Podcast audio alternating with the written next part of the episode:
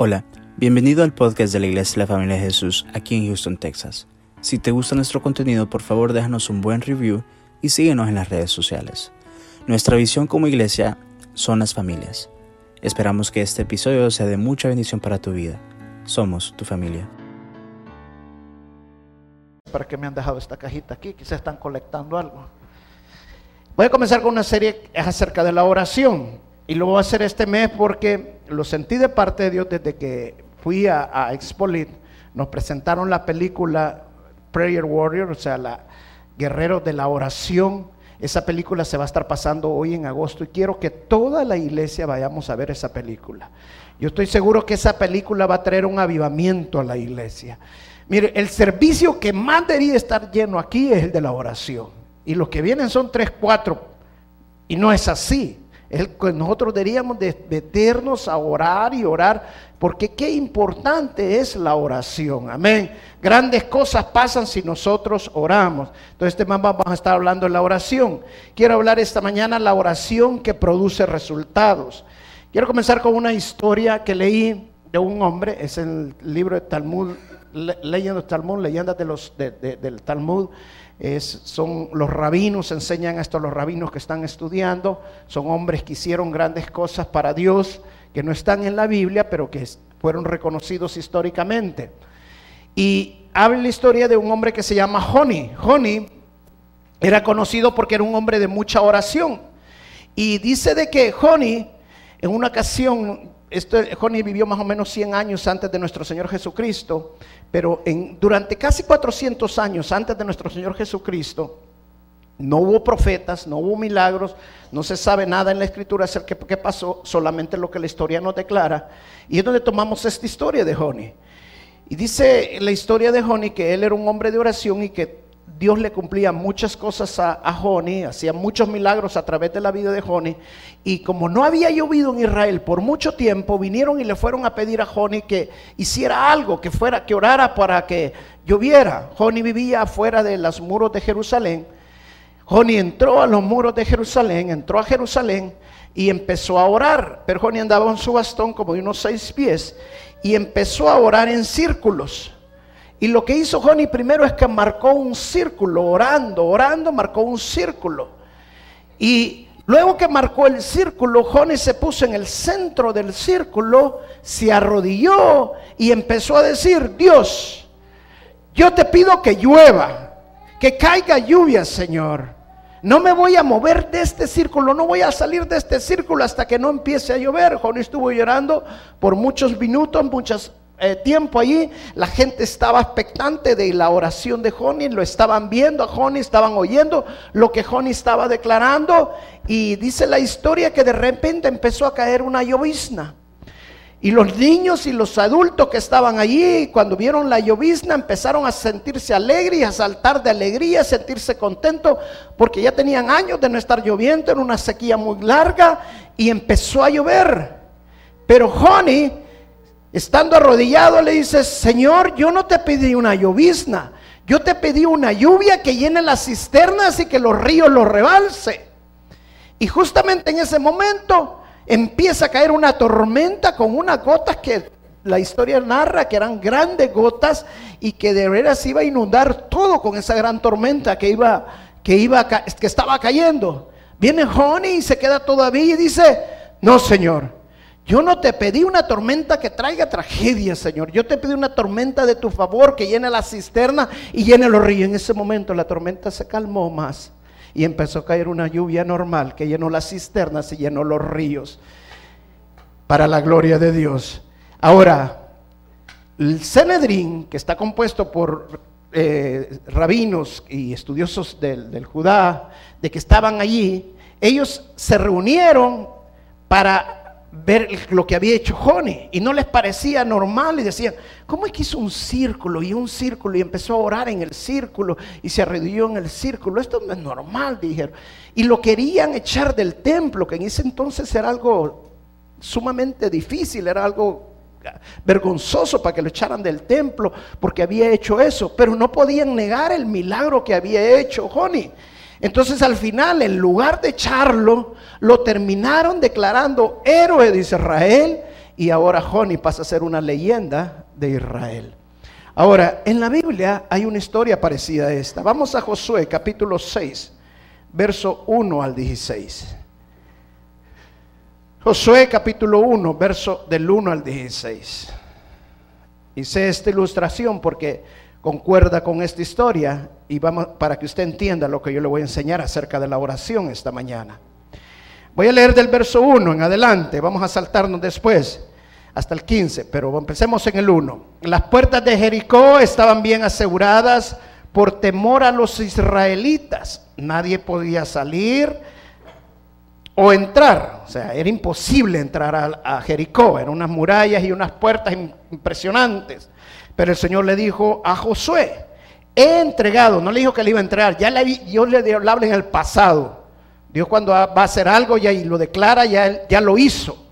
He entregado en tus manos a Jericó y a su rey con sus guerreros. Tú y tus soldados marcharán una vez alrededor de la ciudad, así lo harán durante seis días. Siete sacerdotes llevarán trompetas hechas de cuernos de carneros y marcharán frente al arca. El séptimo día ustedes marcharán siete veces alrededor de la ciudad, mientras los sacerdotes tocan las trompetas. Cuando todos escuchen el toque de guerra, el pueblo deberá gritar a voz en cuello. Entonces los muros de la ciudad se derrumbarán y cada uno entrará sin impedimento. Luego nos vamos a saltar hasta el 15, porque ahí narra cómo hicieron, cómo dieron vuelta una vez cada, cada día alrededor de Jericó, y el último día dieron siete, y esa es la parte donde llegamos. Luego dice el 15, el séptimo día, a la salida del sol, se levantaron y marcharon alrededor de la ciudad, tal como lo habían hecho los días anteriores. Solo que en ese día repitieron la marcha siete veces. A la séptima vuelta, los sacerdotes tocaron las trompetas y José le ordenó al ejército, empiecen a gritar, el Señor les ha entregado la ciudad. El contexto de esto es que Israel tenía que entrar a Jericó. Jericó era la promesa que Dios le había dado al pueblo de Israel desde Abraham, cuando Dios le dijo a Abraham, deja tu tierra, deja tu parentela, deja todo, y Dios lo llevó a, a la tierra prometida.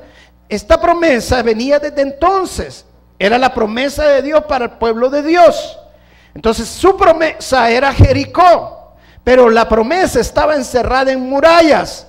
El diablo quiere encerrar tus promesas y muchas veces nosotros no peleamos para que esas murallas caigan y tú te hagas posesión de tu promesa.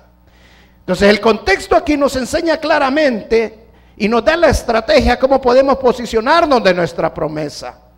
Jericó tenía unos muros que, de acuerdo a los historiadores, tenía más o menos unos 15 a 20 metros de alto y más o menos unos 2 a 3 metros de anchos. Eran unas tremendas, tremendas murallas, imposible de pasarlas, imposible de, de penetrarlas.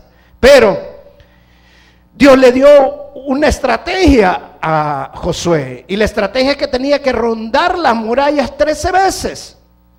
Una vez por cada seis días y siete veces el último día. Y iban a caer las murallas. Josué le dio la orden al pueblo de Dios, le dio la orden al ejército y le dio la orden a los sacerdotes que cómo tenían que ir y cómo iban a, rondar las murallas. Y así pasó, así lo hicieron. Pero cuando estaban rodeando, yo me pongo a pensar, ¿será que los soldados en cierto momento ellos no habían dicho, pero ¿y qué estamos haciendo? Esto no es lo lógico. ¿Por qué no mejor hacemos una rampa y saltamos las murallas o les cortamos el agua a los pueblos, al pueblo de Jericó para que se desesperen y terminen saliéndose? O hay otras estrategias que hacer, pero darle vueltas a esto. O sea, parecía algo ilógico, pero era la orden que Dios le había dado a Josué. Y lo que significa que aunque parezcas tonto dando vueltas, a que parezcas tonto de lo que estás haciendo y lo que Dios te está pasando, de lo que Dios te ha puesto a hacer, muchas veces necesitamos hacer cosas que parecen tontas, pero no estoy diciendo que sos tonto sino que parecen tontas, pero debemos de atrevernos. Todas las historias de la Biblia empiezan con un atrevimiento. Si no te atreves a hacer cosas espiritualmente fuertes para Dios, nunca vas a conquistar tus promesas. Noé hizo una barca cuando era un desierto. No había caído agua, no, había, no, había, no caía agua, ni nunca había llovido como, como supuestamente iba a llover. David se enfrentó a Goliat siendo un jovencito, un muchacho. David eh, no, con unas cuantas piedras hasta se burló Goliat eh, de él. Los reyes magos siguieron una estrella para, para llegar a donde estaba el Mesías. Pedro se tiró de la barca para el agua. Parecía tonto. El Señor Jesucristo anduvo con una, corona de espinas en Jerusalén. Pero la historia misma cuenta los hechos de estos hombres porque se atrevieron a hacer algo tonto. Noé terminó construyendo una arca y se salvó del diluvio. El pueblo de Israel rodeó las murallas de Jericó y las murallas de Jericó cayeron porque obedecieron a Dios. Los reyes magos terminaron llegando donde estaba el Mesías. Pedro caminó sobre las aguas. Y el Señor Jesucristo, que todo el mundo lo ridiculizaron porque tenía la, corona de espinas, fue coronado Rey de Reyes y Señor de Señores. Simple y sencillamente porque obedeció a Dios. Amén. Si tú no estás dispuesto a sacrificarte, si tú no estás pues, dispuesto a pasar el ridículo, si tú no estás dispuesto a que la gente hable de ti, hermano, tú no estás dispuesto a edificar la persona de nuestro Señor Jesucristo en tu vida. Y para edificar la persona de nuestro Señor Jesucristo en nuestra vida, muchas veces tenemos que sacrificar nuestra propia personalidad. Apartar nuestra propia persona, apartar nuestro propio yo. Porque cuando Dios te da una palabra, tú la tienes que hacer y como el Señor te la pone. Amén. Lo que tenemos que hacer muchas veces, nosotros muchas veces es seguir la voluntad de Dios y marcar nuestro Jericó. Dice bien, Jericó era la promesa de Dios, del pueblo de Dios. La promesa que Dios le había dado a Abraham. ¿Cuál es tu Jericó? Yo no sé cuál es tu Jericó. Yo sí sé cuál es mi Jericó. Tú tienes que identificar tu Jericó. Tu Jericó es tu promesa, tu Jericó es tu, tu sueño, tu Jericó es tu milagro que tú estás esperando. Hermano, está viniendo al lugar donde tu Jericó va a caer. Y tú tienes que empezar a clamar. ¿Cómo identificas tu Jericó? Es bien importante. Mire, miles años después de este milagro pasó otro milagro allí mismo en Jericó. Nosotros con mi esposa estuvimos en Jericó. Ya no están los muros ni nada por el estilo. Pero era una ciudad como de unos 12 acres de grande.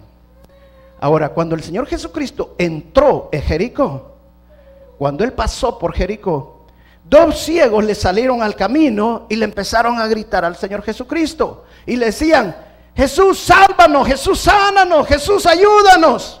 Y los apóstoles querían apartar a los ciegos porque estaban estorbando al Señor Jesús. Pero ellos no entendían, pero Jesús sí lo entendía, que era un momento divino, era un punto divino lo que estaba pasando. Y Jesús le dijo a los ciegos, ¿qué quieren ustedes que yo haga? Fíjense, la pregunta era una pregunta que no era obvia, porque era obvio que los ciegos estaban ciegos, que lo que necesitaban eran sanidad. Pero el Señor Jesucristo les pregunta, ¿qué quieren ustedes que yo haga? Jesús sabía que quería que hiciera. Él sabía que querían sanidad, él sabía que estaban ciegos, pero Jesús le estaba haciendo esta pregunta para que ellos expresaran con su boca, ellos verbalizaran, ellos estuvieran seguros de lo que, que querían. Y por eso el Señor Jesús le dice, ¿qué quieren que yo haga? Yo te voy a decir esta mañana, lo mismo que el Señor Jesucristo le dijo a estos ciegos, lo mismo te dice el Señor esta mañana. ¿Qué quieres que yo haga por ti? ¿Qué quieres que yo haga por ti? Pero el problema es que nosotros, como muchos ciegos, muchos están igual que estos ciegos, no saben qué contestar, no saben verbalizar su milagro porque nunca lo han escrito. Tienen una idea general lo que quiero. Ay, sí, Señor, yo quiero que en este país me prosperes, quiero que hagas esto, Señor. Pero eso es general, hermano. Tú tienes que ser específico. Las oraciones específicas son las que glorifican al Señor. Dios quiere que tú empieces a verbalizar específicamente. Los ciegos dijeron, Señor, danos la vista, Señor. Eso fue específico. Ellos le estaban diciendo al Señor, Señor, sánanos. Eso era general. Pero cuando le dijeron, Señor, danos la vista, Queremos ver. El Señor le dijo, ok, en el nombre de Jesús, tan sanos. Ok, se da cuenta, todo lo que Dios quiere es que nosotros verbalicemos nuestro milagro, que nosotros identifiquemos nuestro Jericó. Cuando tú empiezas a identificar tu Jericó, entonces tú empiezas a rondar alrededor con oraciones, oraciones de poder, oraciones que van a traer milagros en tu vida, oraciones que van a hacer cosas. No se trata solamente de agarrar la Biblia y este va a ser mi milagro, esta es mi promesa, esto es lo que yo quiero. No, se trata que tú identifiques la promesa que tú identifiques tu sueño, que tú identifiques tu milagro y lo empiezas a clamar y lo empiezas a declarar en el nombre de Jesús. Pero tienes que empezar a caminar y tienes que empezar a declararlo en el nombre de Jesús. Muchos te van a ver locos. Ay, esta hermana dice que le va a tener casa, que va a tener carro y que no. Hermano, tú empiezas a declararlo en el nombre de Jesús. Porque tú le estás pidiendo a un Dios grande, tú no le estás pidiendo a cualquier Dios. Es el Dios que puede hacer todos los milagros, pero ora, pídelo. Amén. Señor Jesucristo nos da claramente qué es lo que, qué, es lo que tú quieres que yo haga. Pero muchos nos, nos estamos ambivalentes, muchos somos ambiguos para orar con el Señor. Y tenemos que aprender a ser precisos en la oración. Las oraciones imprecisas no glorifican al Señor. Es más, te voy a decir, las oraciones imprecisas no las contesta el Señor bíblicamente. Dios contesta las oraciones específicas, las oraciones que son precisas, las oraciones que son puntuales, que son cabales. Todas las oraciones puntuales, cabales, son las que Dios contesta. Cuando Elías oró que lloviera fuego del cielo, dijo, Señor, tú ya sabes lo que te he pedido y que venga, que, que caiga ya. No, Elías inmediatamente, que caiga fuego del cielo. Fue específico, fue preciso. Y es lo que Dios quiere que nosotros seamos en nuestras vidas. Que nosotros seamos, claros para orar, para pedirle a Dios y que no andemos ambivalentes con las cosas que nosotros pedimos. Amén. Mira, te lo voy a ilustrar para que tú me entiendas lo que yo estoy diciendo. Había un matrimonio que la esposa no podía quedar embarazada. Y estos hermanos empezaron a orar, pero fueron específicos. Y empezaron a orar y orar porque la esposa quedara embarazada. Fueron bien claros, específicos con el Señor. Después de más de siete años de estar orando y no podían ver el milagro en sus vidas, estaban orando y orando. De repente el esposo sintió que ya no necesitaban orar. Ahora lo que necesitaban es alabar al Señor. Cualquiera hubiera dicho, pero ¿por qué vamos a alabar? Todavía hay que seguir orando y orando porque todavía el milagro no se ha visto. Pero el Señor les dijo, no, ahora quiero que alaben. Muchas veces hay que parar de orar para pasar a alabar. Y cuando pasamos a alabar es porque Dios ya hizo el milagro en tu vida. Espiritualmente ya está hecho, tal vez tú no lo estás viendo, pero cuando tú empiezas a alabar, tú le empiezas a dar la honra y la gloria a nuestro Señor Jesucristo. Y esta mujer, estos hombres, este, este matrimonio empezaron a alabar al Señor y justamente meses después la, la mujer estaba embarazada. Pero como habían aprendido a identificar su Jericó y a orar por su Jericó, ellos entendieron que ahora tenían que orar por un nombre por su hijo. Muchas veces nosotros le ponemos un nombre a nuestro hijo y el que yo quiero, no, empieza a orar, que Dios te dé un nombre para tu hijo y Dios te lo va a dar. Y empezaron a orar por un nombre por su hijo. Y de repente, como a los cuatro meses de embarazo, la mujer, ella sintió que el nombre Jessica, Dios le puso Jessica. Ella se quedó por un tiempo, Jessica, pero a los dos meses le dio otro nombre, le dio el nombre Frank. Y empezaron a orar por los dos nombres. Cuando de repente nace el bebé y era un varón, entonces ya sabían ellos que le tenían que poner Frank. Pero dijeron, ¿y el nombre Jessica? Bueno, sigamos orando, si Dios lo puso, sigamos orando por Jessica. Y siguieron orando por Jessica. 22 años después, orando por Jessica, el niño se terminó casando, ya era un adulto de 22 años, y se casó con una mujer que se llamaba Jessica. Lo increíble de esto, hermano, que los dos meses antes que le había dado el Señor el nombre Jessica, esos dos meses antes había nacido justamente esta niña, Jessica. Los papás le dijeron esto al niño, hijo, no te preocupes, va bien. Dios nos puso esta mujer desde antes que vos nacieras. Y estamos seguros, y nosotros hemos orado estos 22 años porque esa es la mujer que Dios tiene preparada para tus hijos. Amén. Hermano, escucha bien lo que te voy a decir. Las oraciones son profecías. Lo que tú declares sobre tus hijos, Lo que tú ores por tus hijos, un día tú lo vas a ver con tus propios ojos. Si tú profetizas sobre tus hijos, Señor, quiero un milagro para mis hijos, quiero que mi hijo vaya a la universidad, que mi hijo se gradúe como actor y empieza a clamar, empieza a orar. Hermano, tú estás profetizando sobre tu hijo. Un día tú vas a verlo en el nombre de Jesús. Tú empiezas a orar proféticamente sobre tus hijos. Pídele al Señor, pon un sueño. El problema es que nosotros no tenemos contextualizado nuestro sueño, no tenemos contextualizado nuestro milagro. Nos da miedo. Y si no lo hace Dios, y si Dios no lo cumple, miren lo que dice Romanos capítulo 8, verso 31. Romanos 8, 31 dice, si Dios es con nosotros, ¿quién contra nosotros? Si Dios es conmigo, ¿quién contra mí? Si tú crees esta verdad, si tú realmente crees esta verdad, tú no vas a orar tímidamente. Tú vas a orar con autoridad, tú vas a orar con poder en el nombre de Jesús. Dios quiere oraciones audaces, oraciones que le glorifiquen su nombre. Dios no quiere cumplir nuestros caprichos. Dios hace lo que nosotros le pedimos, no para cumplir nuestros deseos. Dios lo hace porque Él quiere glorificarse a través de tu vida.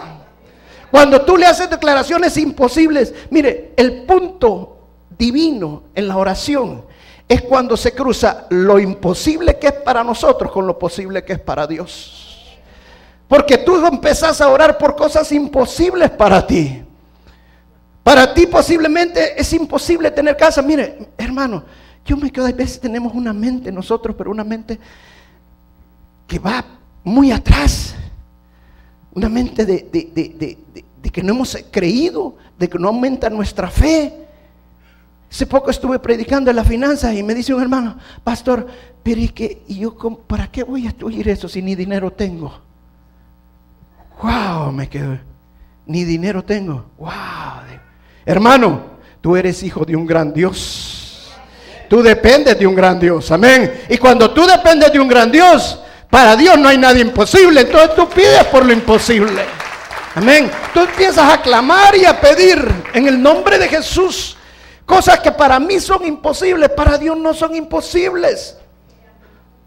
No son imposibles. Yo le enseñaba a los hermanos, hermano, el orden trae prosperidad. Cuando usted ordena sus finanzas, entonces Dios va a empezar a hacer milagros en sus vidas. Pero ¿cómo voy a ordenar mis finanzas si ni siquiera tengo dinero para ordenarlas? Hermano, empiece a hacer un presupuesto con lo que usted tenga, hermano. Los zapatos que tiene puesto, la camisa que tiene puesto. Empiece a hacer lo que tiene y se va a dar cuenta de lo que Dios va a hacer en su vida. Pero nosotros queremos y todo el tiempo estamos temerosos y podrá Dios. Y hay veces no es que podrá yo Dios, sino que, y es que yo no tengo, hermano, no depende de tu milagro, no depende de lo que tú tienes ni lo que tú pides. Tu milagro depende de que tan grande es Dios.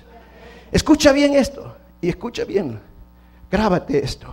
Nosotros oramos desde nuestra ignorancia. Pero Dios responde desde, su omnisciencia. Nosotros oramos desde nuestra impotencia, pero Dios responde desde su omnipotencia.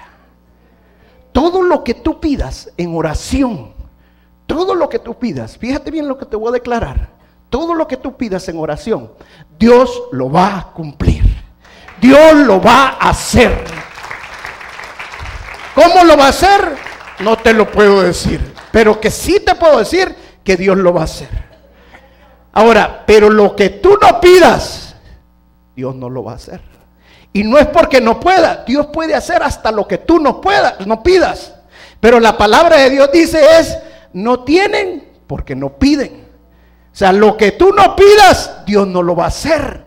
Porque Dios no va a hacer las cosas para cumplir un capricho tuyo. Dios lo va a hacer para glorificar la vida en tu vida. Amén. Por ejemplo, te voy a decir una cosa. Por ejemplo, hay veces nos va mal económicamente, estamos mal económicamente. Una de mis oraciones que yo le digo al Señor, Señor, tú no puedes avergonzar a un hijo tuyo. La gente va a hablar, va a hablar de lo que tú has hecho en mi vida. Porque yo te sirvo, Señor, porque yo estoy contigo. Y tú me vas a proveer en todas las cosas. Y entonces la gente va a glorificar no a mí, sino que va a glorificar al que Dios tengo.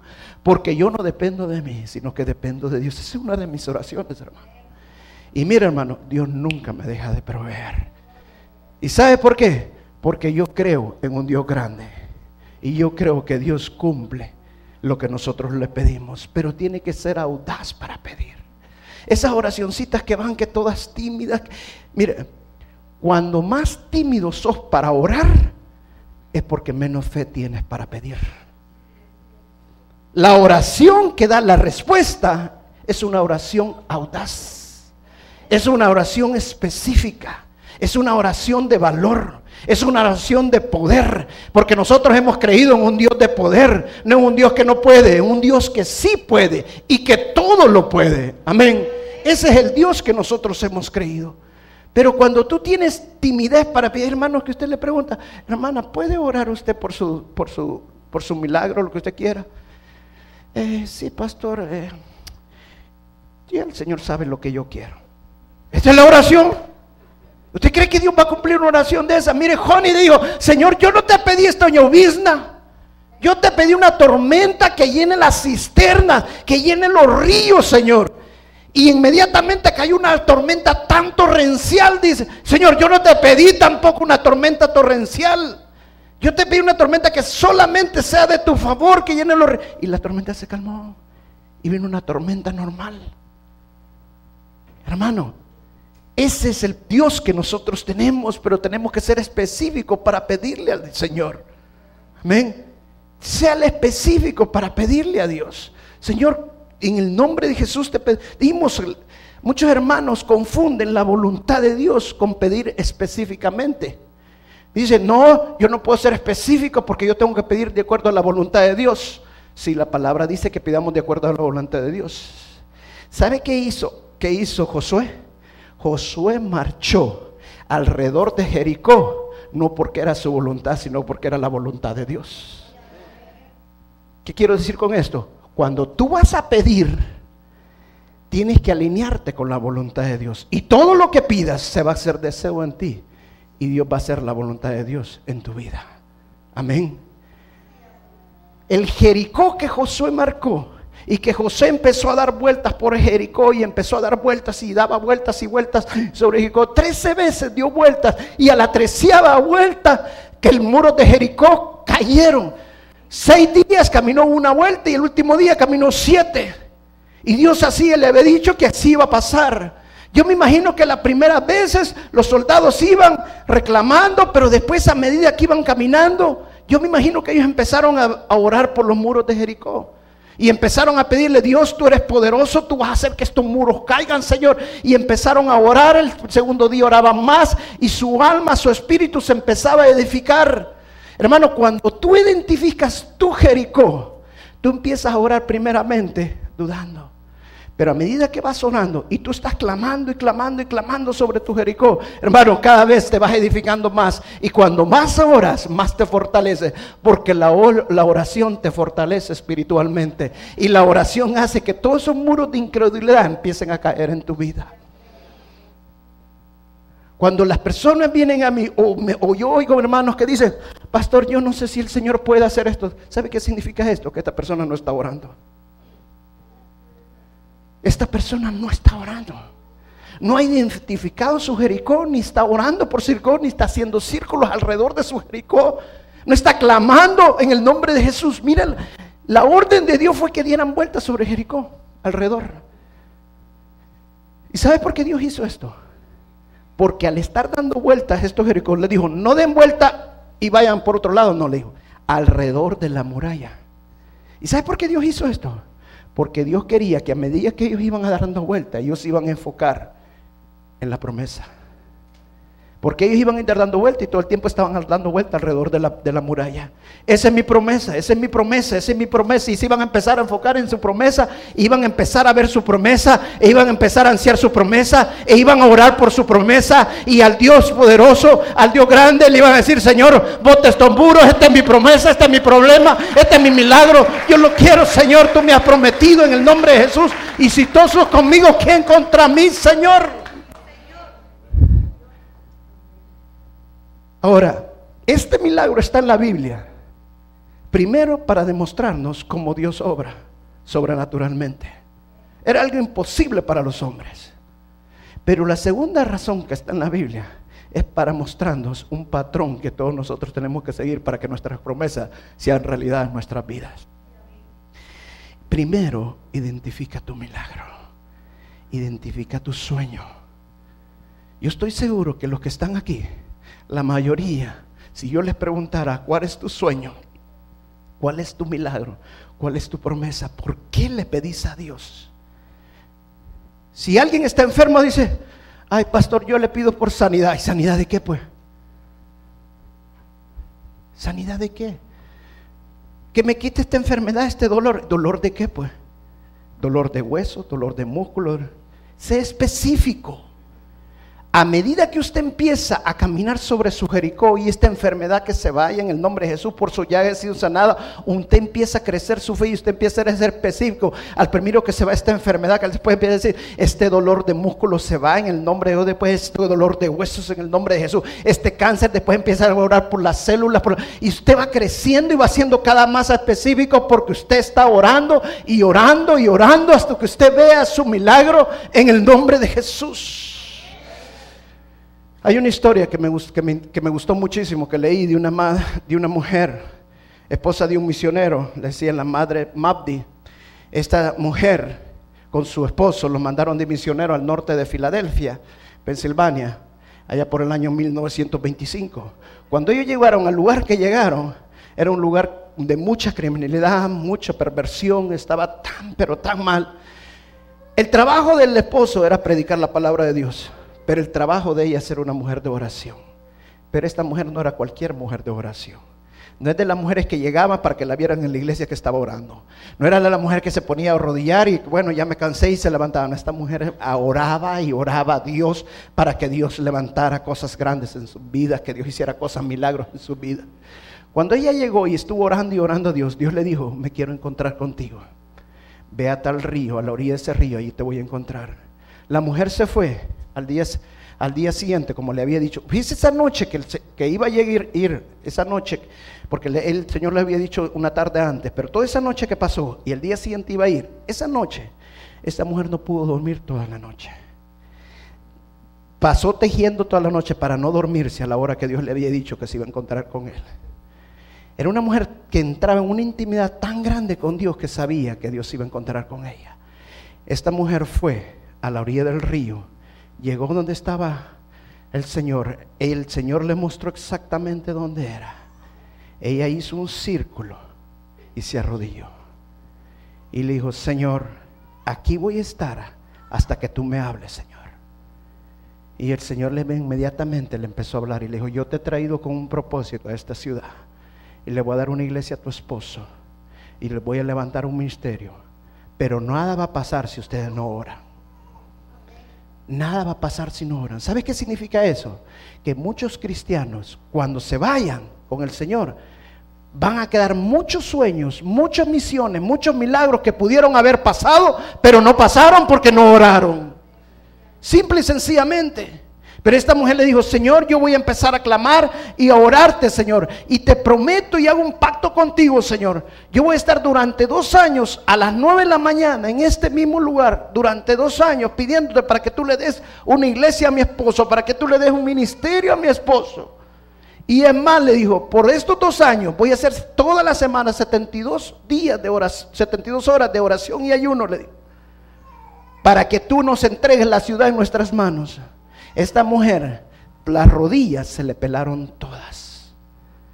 Pero ella todos los días a las nueve de la mañana estaba a la orilla de ese río, arrodillada, orándole al Señor.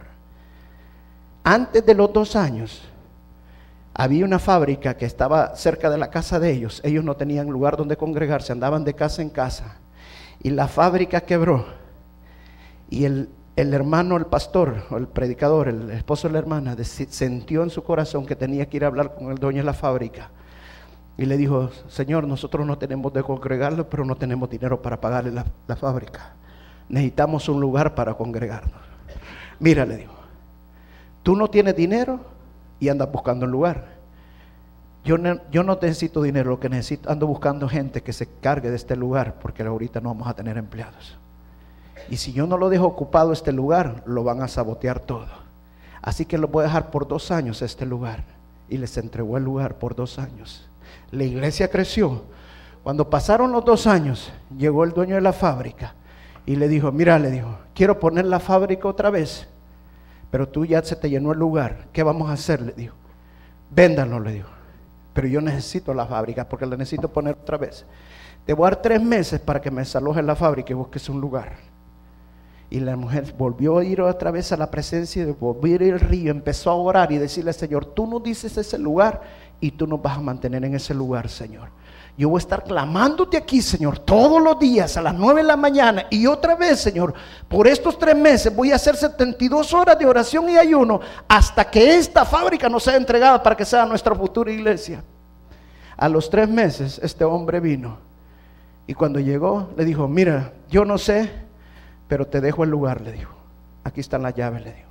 Cuesta tanto, mira cómo me lo pagas, le dijo. Y de ahí para adelante esa iglesia se levantó ahí en ese lugar. Y se llama ahora la casa de la del amor fraterno. Fue la iglesia que Dios levantó para ese lugar. Y Dios la tenía levantada. Pero nada pasa si nosotros no oramos. Tenemos que empezar a orar, tenemos que empezar a clamar. Sé específico en la oración. Cuando mi esposa y yo vimos esta película, The Prayer Warrior, la Guerrero de la Oración, yo estaba viendo la película y ustedes la van a ver la película, no se la voy a contar, pero una de las cosas que me sentí inspirado, hermano, es que la iglesia no está orando. La iglesia no está clamando y uno como pastor lo percibe, lo siente. Y no es la forma que las personas oran sino porque en la forma que se expresan, cuando vienen y le dicen a uno, no sé qué Dios va a hacer como en matrimonio, no sé, pastor, cómo va a funcionar la economía, no sé si me voy a tener que regresar al Salvador, no sé si voy a tener que regresar a México, no, no saben. Hermano, cuando tú oras a Dios, cuando tú te metes con el Señor, tu fe aumenta. Tú ya no puedes decir, no sé, yo tengo un Dios grande y lo que yo le pido, Él sabe que lo va a hacer. Porque tú clamas al Señor Todopoderoso, pero tú te haces un círculo sobre tu Jericó, tú identificas tu Jericó y tú empiezas a clamar, a orar y a pedirle al Señor. Y ya no andas ambivalente, sino que tú eres preciso. Y cuando más oras, más específico sos. Y le pides al Señor. El Señor dice claramente que todo lo que atemos aquí en la tierra será atado en el cielo. Y que lo que desatemos aquí en la tierra será desatado en el cielo. Hermano, ya no hagas esas oraciones que hay hermanos que uno le dice, hermano, ¿puede orar usted? Sí, pastor, voy a orar. Tiene que tener un oído de trompeta uno para ver qué es lo que está diciendo. No se le oye nada, hermano. ¿Y qué dijo, hermano? Y dicen todo entre los dientes. Hermano, que el cielo, que el mundo te escuche, porque tú estás glorificando con tu oración al Señor Jesucristo. Amén. Y cuando tú oras, tienes que decirlo con, con voz en cuello. Dice la palabra que el Señor les había dicho que cuando terminaran las siete vueltas, ellos iban a orar, iban a clamar, iban a gritar a voz en cuello. Amén. Que tu milagro lo conozca todo mundo. Pero pastor, ¿y si, y, si, no me lo hace el Señor, hermano, necesitas orar más. Cuando más oras, más va a aumentar tu fe. Vas a marcar tu Jericó y Dios va a hacer cosas grandes. Vamos a pararnos y vamos a orar. Dale la honra y la gloria al Señor Jesucristo. Amén.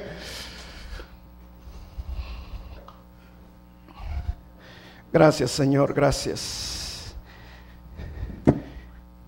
Mientras estábamos en la alabanza, me pasó algo. Yo empecé a caminar ahí en la parte de atrás. Estaba orando y dando vueltas y dando vueltas. Y de repente sentí la presencia del Espíritu Santo tan fuerte. Y el Espíritu Santo me dice, tú estás enseñando de hacer círculos. Yo quiero que empiecen a hacer círculos de oración. ¿Quieren otro templo? Empiecen a hacer círculos de oración en esta iglesia. ¿Quieren, ¿Quieres un milagro económico? Empieza a hacer círculos de oración alrededor de ese milagro. Empieza a orar. Vamos a empezar a orar. Este mes va a ser un mes de milagros. Escucha bien. Yo voy a declarar algo sobre tu vida. Todos los hermanos, mírenme a mí. Todos los hermanos que empiecen a hacer círculos de oración sobre su hijo, sobre su economía, pero que estoy hablando de círculos de oración, hermano. No estoy hablando de una oracióncita de que Señor me levante en la mañana y Señor, gracias, gracias, Señor. Cinco minutos ya estuvo. Estoy hablando de círculos de oración. Tres horas duraban los de Jericó. Y vas a orar y orar hasta que veas el milagro. Así como la viuda. Y todos sus hermanos, lo estoy declarando con autoridad van a pasar aquí a dar el milagro. Van a glorificar al Dios que nosotros adoramos, que todo lo puede, que nada es imposible.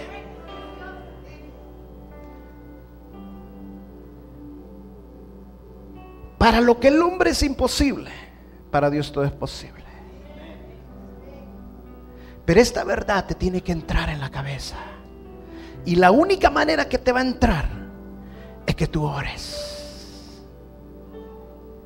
Es un mes que vamos a dedicar a la oración.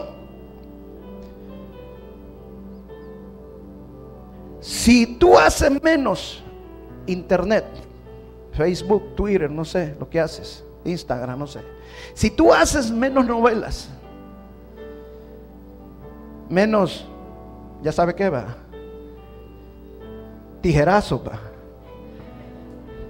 y ocupas ese tiempo para orarle a Dios. Para orarle a Dios. Hermano, cosas grandes van a pasar. Ahora voy a hacer un llamado. Y este llamado lo estoy sintiendo bien fuerte de Dios. No es para que te vean, hermano. Pero quiero, hermano, comprometido de corazón, que durante este mes, comenzando desde ahora hasta que termine agosto, Vamos a estar haciendo círculos de oración por esta iglesia. Quiero hermanos que pasen aquí comprometidos, que van a hacer círculos de oración por la iglesia, por los ministerios, por el pastor, por todo lo que se está levantando.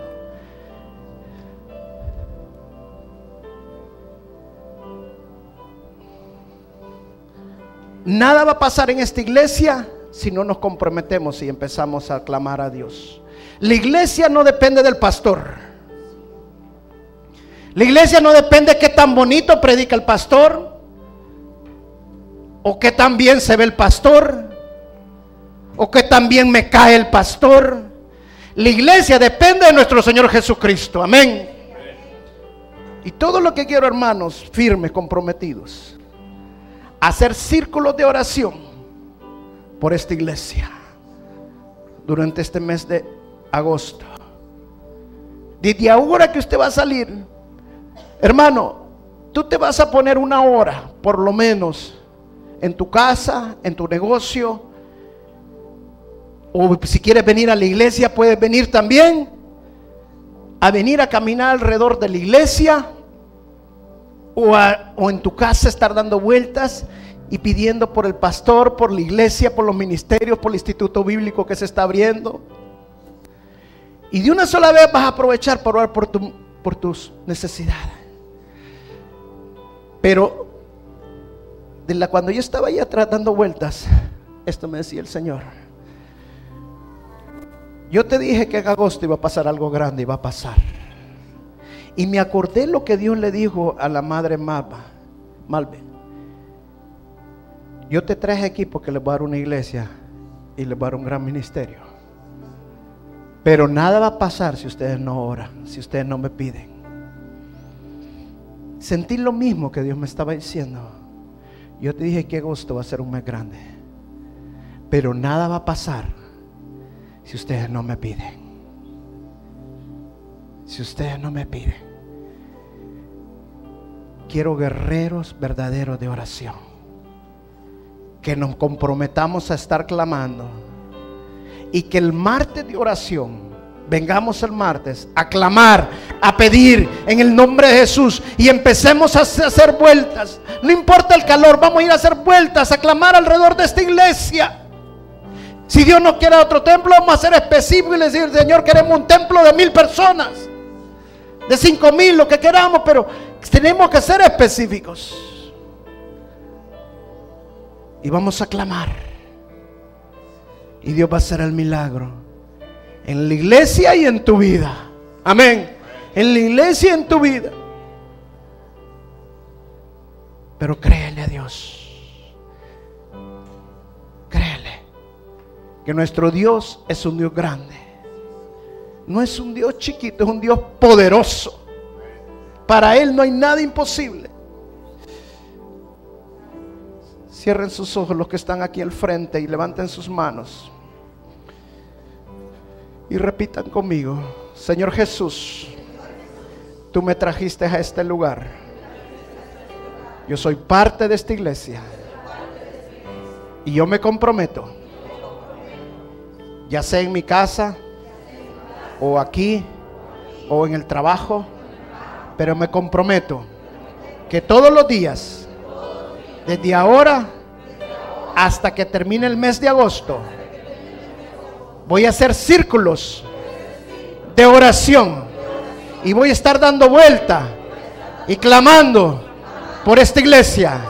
Y me voy a arrodillar en medio de ese círculo que haga, a clamarte, a pedirte por el pastor de la iglesia, por la pastora de la iglesia, por los ministerios de esta iglesia por los matrimonios de esta iglesia, por los jóvenes de esta iglesia, por lo grande que tú vas a hacer en este lugar.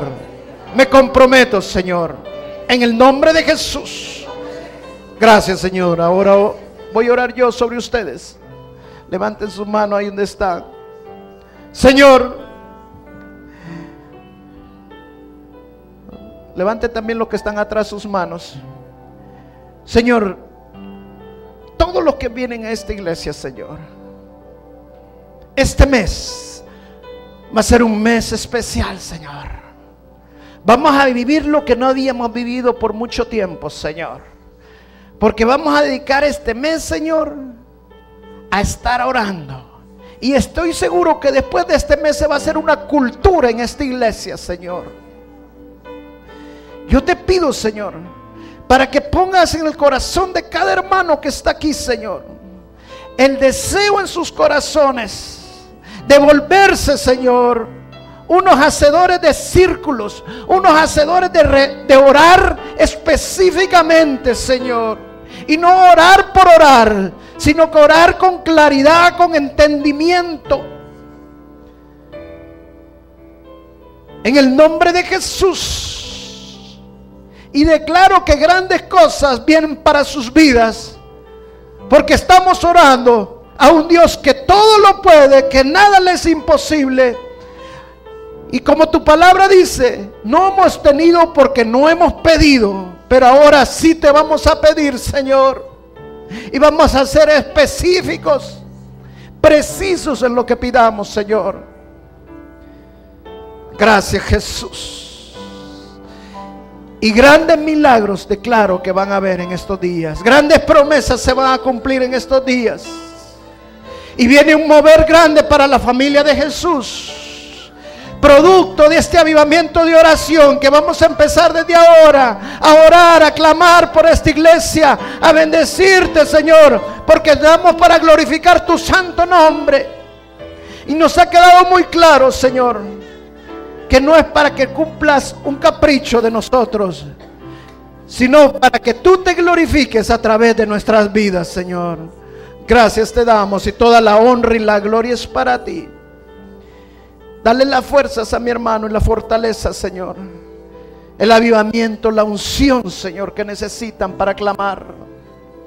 Que cuando se arrodillen, Señor, no se arrodillen por arrodillarse, Señor sino que tu fuerza, tu poder caiga sobre ellos, sobre ellas. Llénalos de tu gracia, llénalos de tu unción, Señor. En el nombre de Jesús.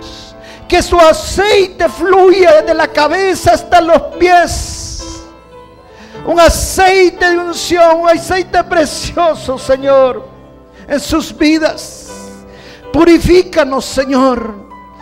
Tu palabra dice que el que comenzó la buena obra, Él la va a perfeccionar. En este mes, Señor, santifícanos. Apártanos del pecado, Espíritu Santo. La palabra de Dios dice que si nosotros estamos en pecado, el Espíritu Santo nos ayuda a salir del pecado. Porque Él nos guía toda verdad. Y el que tiene el Espíritu no puede pecar, dice la Escritura. Te pedimos que nos santifique.